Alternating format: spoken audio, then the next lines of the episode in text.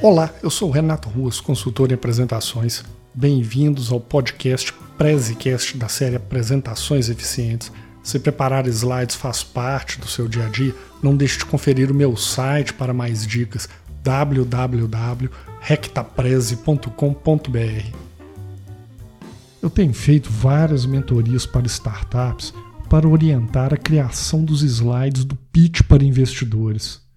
E nessas apresentações eu tenho observado várias coisas curiosas. Eu gostaria de destacar nesse episódio o que é o erro mais comum que eu tenho visto nesse tipo de material. O erro que os empreendedores cometem é se esquecer quem é a plateia do pitch, que no caso é o investidor, um potencial investidor. O que eu chamo de a regra zero das apresentações é bastante simples. A apresentação é sobre a plateia. O que a plateia espera é que você resolva um problema deles. Numa apresentação de vendas, por exemplo, o seu potencial cliente quer saber se o seu produto ou serviço resolve uma dor, vai trazer um aumento de produção, vai trazer mais lucratividade, vai corrigir um problema que ele tem na linha. No caso de um investidor, o problema dele é bastante óbvio: é encontrar uma opção sólida de investimento para o dinheiro dele. Assim, o que o pitch precisa mostrar é justamente isso: como a sua startup é uma boa opção para ele fazer o dinheiro dele crescer. A história da sua empresa pode ser bem legal, mas do lado de fora da sala tem outra startup com uma história muito legal também e que vai se apresentar para o mesmo investidor. E o que o investidor quer saber, afinal, o que ele precisa tirar da sua apresentação?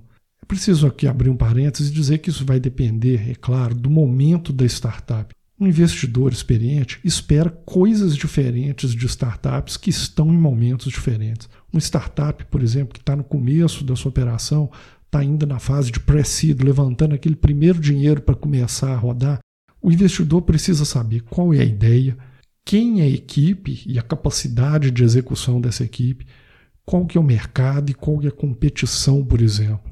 Já se é uma startup que já está no mercado já está indo atrás de uma série A, série B, série C, aqueles investimentos maiores, o investidor vai querer saber outras coisas.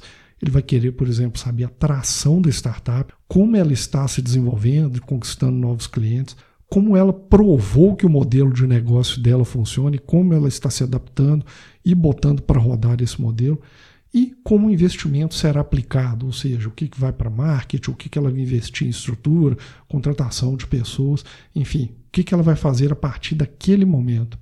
Então, é preciso lembrar aqui de uma outra coisa, que o investidor não é usuário e não é cliente da startup.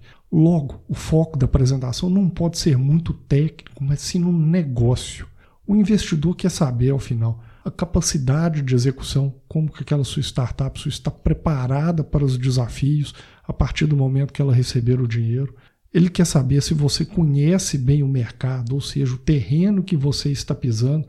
Isso aí envolve entender quais são seus concorrentes, como que seu produto se destaca, como você pretende conquistar esse mercado e para estágios mais avançados, ele quer saber também a comprovação do modelo do seu negócio, se o seu aplicativo está funcionando, se você está conquistando clientes como você esperava e como você está monetizando em cima desse modelo de negócio que você propôs. Então, lembre-se de algumas coisas. Primeiro, nunca perca de vista quem é a sua plateia. Ou você resolve o problema da sua plateia, ou você vai ficar falando sozinho. Essa é uma regra muito básica de apresentação. E o problema do investidor, você sabe muito bem qual é. A sua história bonita, o seu aplicativo incrível, não necessariamente é aquilo que vai fazer brilhar o olho do seu investidor. Curtiu o episódio? Então confere mais uma dica. Não deixe de conhecer o meu mini curso gratuito sobre apresentações é gratuito e sem pegadinha, não precisa deixar forma de pagamento nem nada. É só entrar no site e fazer inscrição. O link do mini curso vai estar na descrição do episódio. Aproveita a oportunidade, grande chance para poder subir o nível dos seus slides.